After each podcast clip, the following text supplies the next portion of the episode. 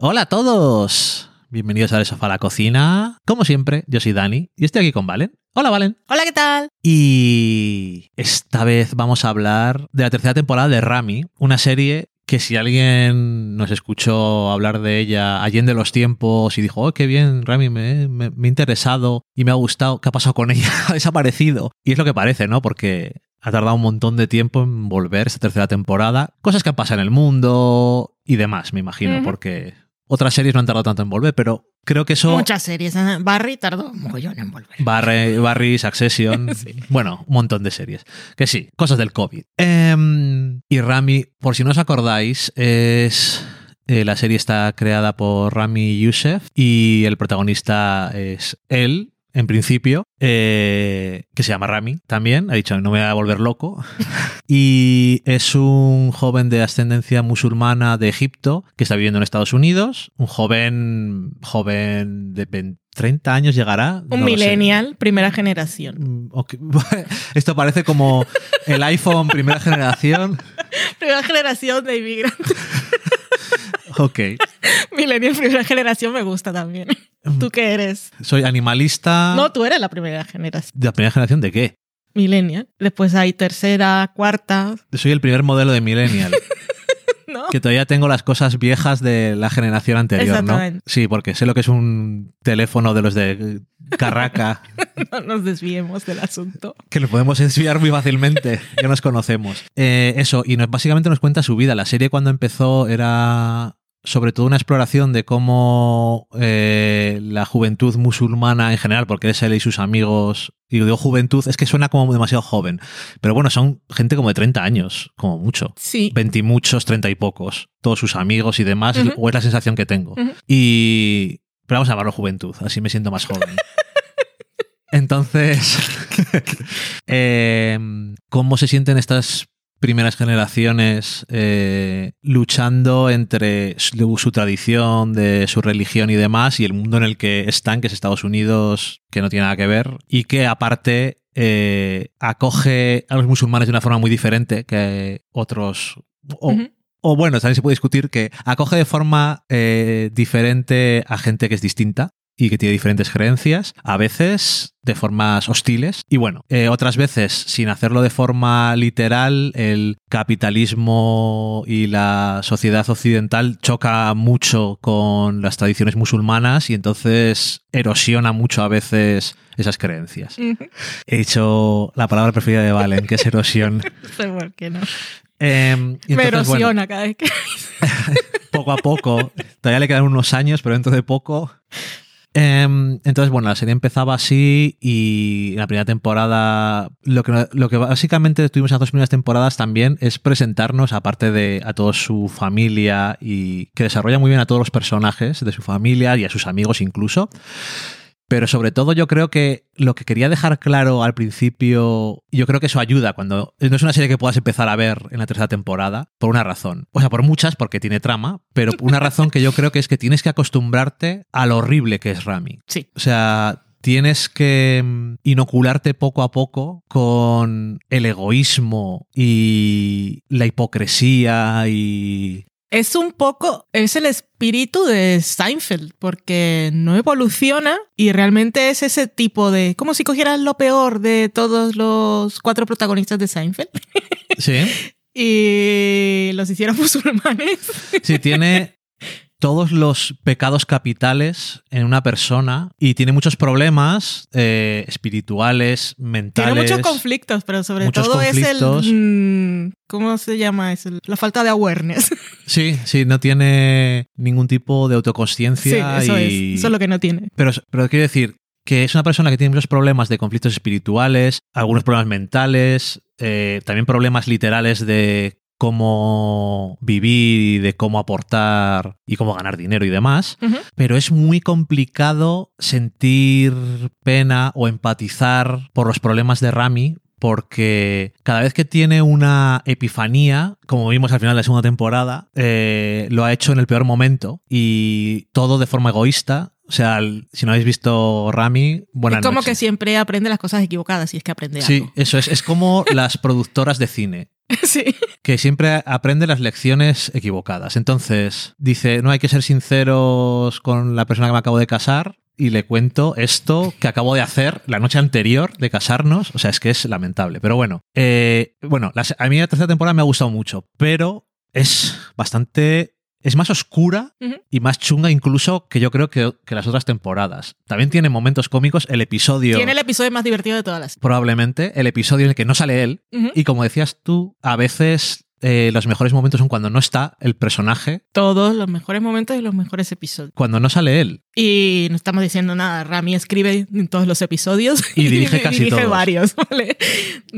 Y, o sea que él sabe esto. Sabe que su personaje es complicado y también supo ver todo el oro que había en el. Porque esto de dedicarle episodios a, a centrar episodios en otros personajes lo hace desde la primera temporada, que Sí. son el de la madre, el del padre, el de la hermana. Y esos fueron los mejores episodios de la primera temporada. Sí, sí, sí. Pero bueno, y aquí pues vuelve a repetir. Mm. Pero además en este caso, el episodio, Es que es demasiado bueno. el episodio de sus amigos, sobre todo de su amigo el médico, eh, Que lo dirige, por cierto, no sé cómo se pronuncia, Hayan Navas, eh, la madre de Rami y la actual esposa, no se han divorciado aún, ¿no? El señor Roy en Succession, estaban en ello, se han divorciado estaba al final, trabajando en ello, I don't know. estaban negociando los términos. Sí, y salían otra cosa. Seguramente, pero esos O sea, son es, que sale- es que salen muchas cosas Sí. esta mujer. Bueno, Pues lo dirige, y dirige muy bien.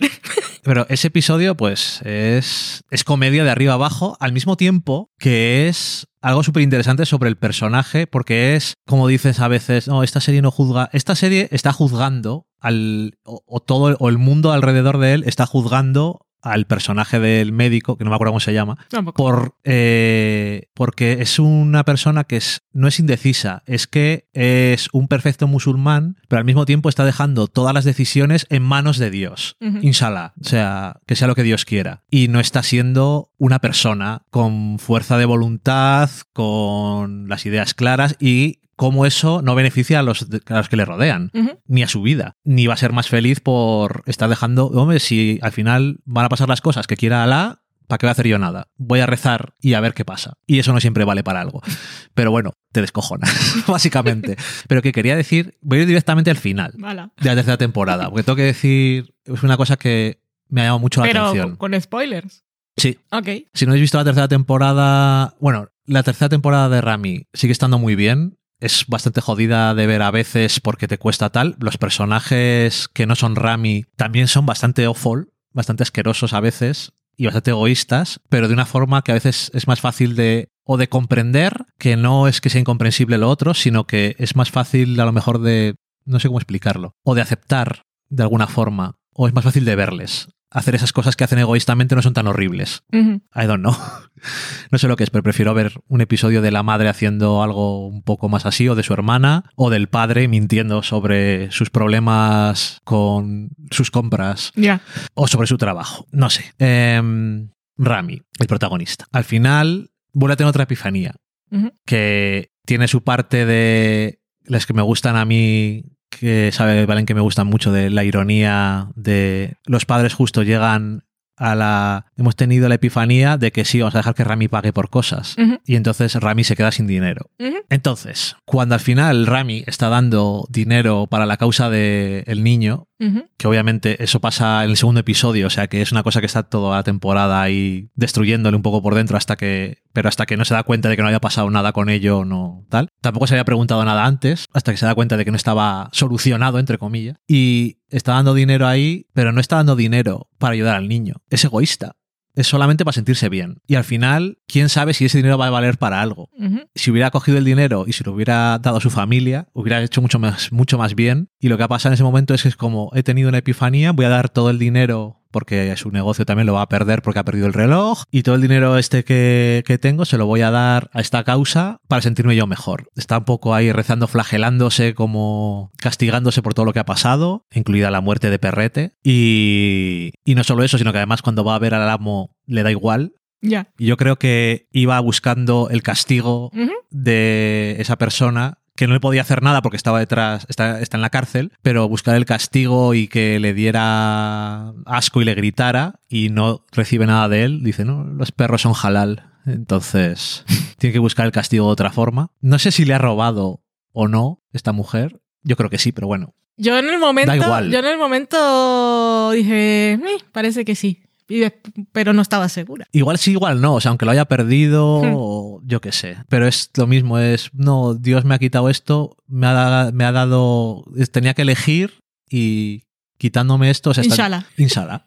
que es la, es la cosa un poco del año, ¿no? Porque igual que le pasaba a su amigo de... Sí, porque yo lo decía cada tres escenas, recordaba la temática de la temporada. Y está ahí, y esa es la temporada, ¿no? Mm. Es como. Pero la, la, la hipocresía y la, y la asquerosidad que tiene el vivir con el a- inshallah. Porque en el caso de su amigo, las consecuencias no eran tan malas. Pero él está diciendo, no sé qué hacer o qué no hacer, o el trabajo, y ahora. Me han robado esto, le van a destrozar la vida, pero lo ha decidido Dios y el dinero este se lo doy al niño, así me siento bien. No sé. Me da la sensación de que una vez más ha aprendido las lecciones que no eran y no ha dejado de ser quien es, como no lo ha hecho en todos estos años. Pero, en fin, porque este año al final es quién es Rami cuando pierde toda la fe.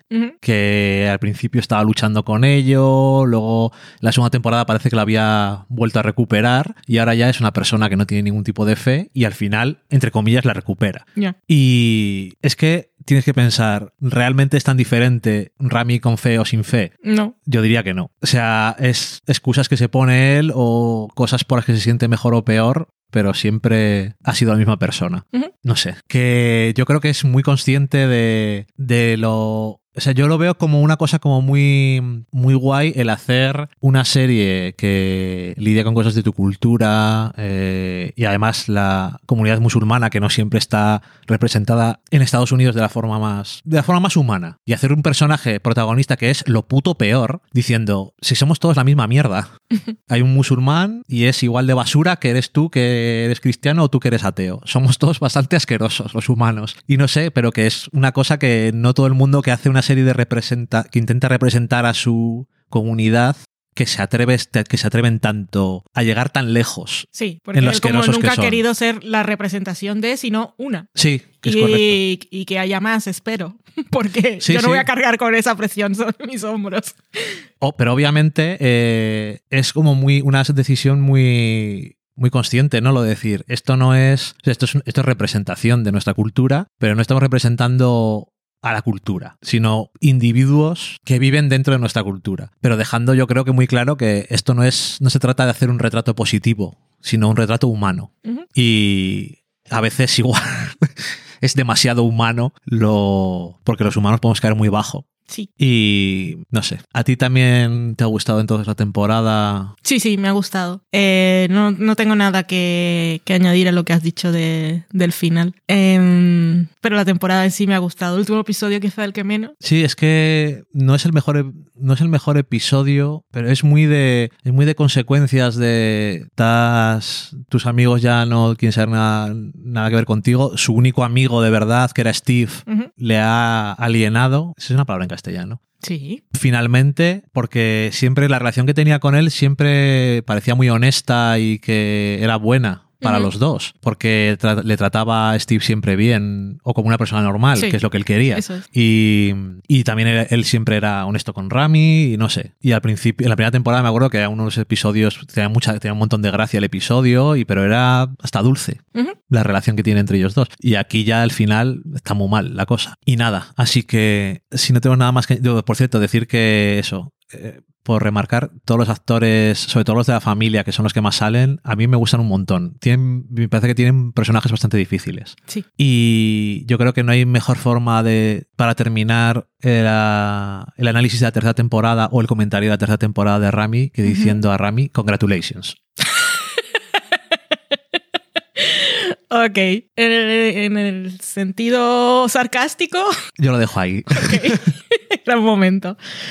Vale, pues congratulations, Rami. A vosotros no os diremos congratulations. Ni congrats. Sobre todo congrats. Adiós. Adiós.